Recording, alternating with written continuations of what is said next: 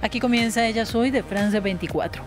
En 2021 Colombia registró 4.708 nacimientos en niñas entre los 10 y los 14 años de edad. Esto es violencia sexual. La Semana Andina de la Prevención del Embarazo en la Infancia y en la Adolescencia en 2022 busca concientizar sobre la normalización de estas violaciones a los derechos de las jóvenes, especialmente cuando se trata de niñas de 14 años o menos, pues este fue el único grupo de edad en el que aumentaron las maternidades forzadas. Con relación al embarazo en adolescentes de 15 a 19 años, se presentó una reducción del 4% entre el 2020 y el 2021. Sin embargo, en 2021 se registró un incremento en los nacimientos del segundo o tercer hijo o hija de este grupo de edad. Vamos a conversar sobre esas cifras y sobre lo que representan en un país latinoamericano como Colombia. Para ello, la conversación es con Joana Blanco Barreto, coordinadora de Educación Integral de la Sexualidad en el Fondo de Población de las Naciones Unidas, la UNFPA Colombia. Joana, bienvenida a Ella Soy y comencemos por el principio. ¿Por qué el embarazo temprano constituye un abuso de poder? Hola Ángela y un saludo para todos y todas. Eh, pues realmente es un abuso de poder porque un adolescente no embaraza a un adolescente, es decir, las relaciones que se están dando eh, y que producen el embarazo en la infancia y en la adolescencia se puede estar dando entre niñas y adolescentes con hombres que pueden superar eh, por 40 años la diferencia de edad. Básicamente estas son relaciones inequitativas, relaciones de poder eh, que reflejan pues otras inequidades de otro tipo, como son las inequidades en razón de la discapacidad, en razón de la ruralidad, eh, etcétera. Entonces necesitamos desnaturalizar precisamente estas prácticas y entender eh, principalmente que todo acto sexual con menor de, 10, de 14 años es un delito y que tener relaciones sexuales con menor de 18 años, pues también se considera una, un abuso de ese poder y que deberíamos eh, propender por relaciones mucho más equitativas en nuestro país y en nuestra región. Bueno, Joana, eh, y ya que estábamos en ello, eh, pues quisiera ahondar más en ese tema, porque al menos en países como Colombia, en países latinoamericanos se habla mucho de mamás jóvenes, pero es que uno no puede considerar que una niña de 12 o 13 años que entró en embarazo es una mamá joven, eso es un caso de violencia sexual, eso es un caso de abuso y así está tipificado de hecho en nuestro Código Penal. Entonces, ¿ahí qué está pasando?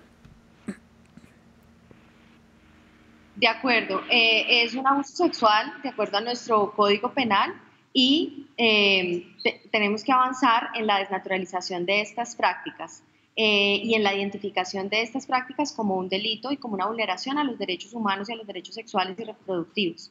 Lo que estamos viendo es que cerca, eh, en el 2021, cerca de 5.000 embarazos en niñas de 10 a 14 años, pero solo 800 entraron al restablecimiento de derechos. Esto por cifras del Instituto Colombiano de Bienestar Familiar. Entonces, ¿dónde están las otras 4.200. ¿Por qué no las identificamos? ¿Por qué no activamos la ruta? Bien sea por salud, por las instituciones educativas o por otro medio. Esto nos habla de los grandes retos que tenemos para desnaturalizar este tipo de violencias y para reconocerlas como una vulneración a los derechos de las niñas. Precisamente para allá iba mi siguiente pregunta y era en qué deberían consistir estas rutas que se deben activar para las niñas y adolescentes que entran en una situación de maternidad forzada o que entran en una situación de abuso sexual. Y es que además tengamos en cuenta, Joana, que eh, casi que la mayoría por poco serían la mayoría de casos de abuso sexual en Colombia, pues están en estos grupos poblacionales.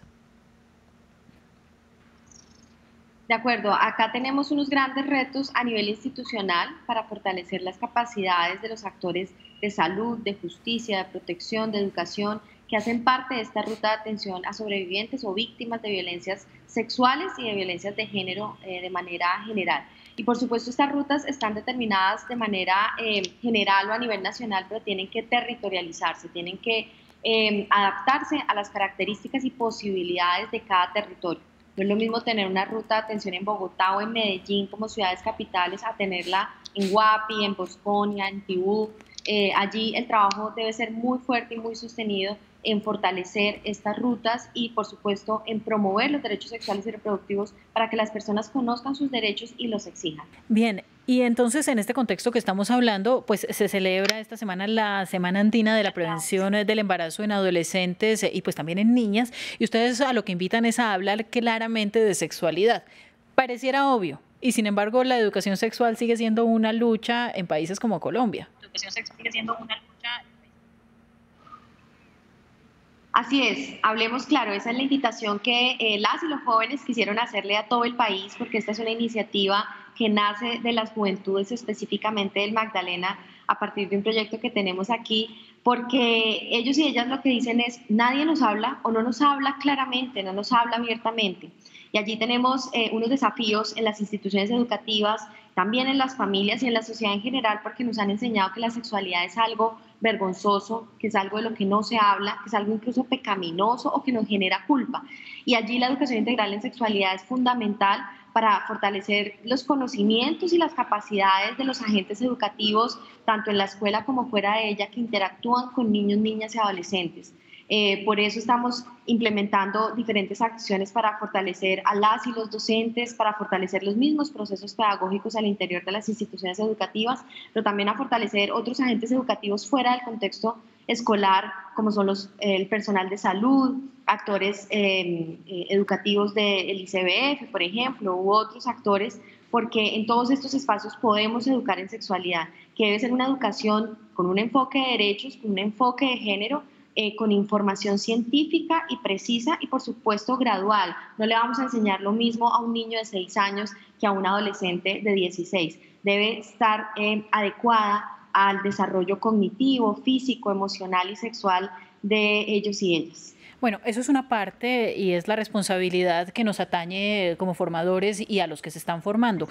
Pero ¿cómo hacemos para educar a los que ya son adultos? Es decir, aquellos que aprendieron eh, desde pequeños la idea de que la violación es lo normal y de que la mujer eh, utilizada o objetivizada es lo normal. Entonces, porque es que ahí es donde viene el gran problema y los casos no reportados y el subregistro con violaciones y con niñas que simplemente no tienen acceso eh, a, los sistemas de salud de manera efectiva y adecuada. Sí, allí eh, estamos asumiendo eh, pues todo el marco normativo que tiene eh, el caso Colombia, tiene un marco normativo muy robusto y por ejemplo a través de las escuelas de familias, de padres, madres y cuidadores podemos llegar a las familias para que en su corresponsabilidad en la formación integral de niños, niñas, adolescentes pues puedan hacerlo de verdad de una manera integral, reconociendo que la sexualidad es parte de la identidad y reconociendo esta vulneración de derechos, ¿no? desnaturalizando esto. No es un proceso fácil, esto no se da de la noche a la mañana, pero eh, es posible, es posible transformar estas normas sociales de género también a través de incidencia de comunicación para el desarrollo, de incidencia, de formación permanente, de acompañamiento y para esto, por supuesto, necesitamos la voluntad política de todas las entidades para que se sumen en los diferentes espacios eh, a los que llegan con las comunidades para visibilizar y transformar estas prácticas. Bueno, vamos a lo que sufren las principales víctimas. ¿Cuáles son las consecuencias, Joana, de forzar maternidades, de tener niñas siendo madres? Consecuencias para estas niñas madres y para esas niñas y niños que llegaron sin ser pedidos, planeados y por supuesto sin que, sin que sus progenitoras estén listas. Bueno, hay consecuencia de orden eh, biológico. Eh, las niñas y las adolescentes tienen hasta cuatro eh, veces más de probabilidad de complicarse su parto o su posparto, pero también hay consecuencias a nivel social, a nivel económico, a nivel familiar, porque muchas de estas niñas y adolescentes crían a sus hijos sin su pareja, sin la persona responsable de esta paternidad eh, tienen que reconfigurar sus sueños, sus proyectos de vida. Eh, y también hemos encontrado a través de un estudio, el estudio Milena, que tienen mucha menos probabilidad de acceder a trabajos bien remunerados. Entonces, eh, hay consecuencias de, de, múltiple orden y además tienen más probabilidad de volver a ser madres, lo que fortalece este círculo de pobreza y también de violencias en el que vivimos y de desigualdad. Joana, muchísimas gracias a usted por aclararnos un poco el panorama. Y bueno, pues seguimos atentos, las cifras no mienten y no avanza mucho el país en esta materia. Gracias a usted por estar con nosotros y a nuestros televidentes. Sigan en France 24 y nos vemos próximamente en Ellas Hoy.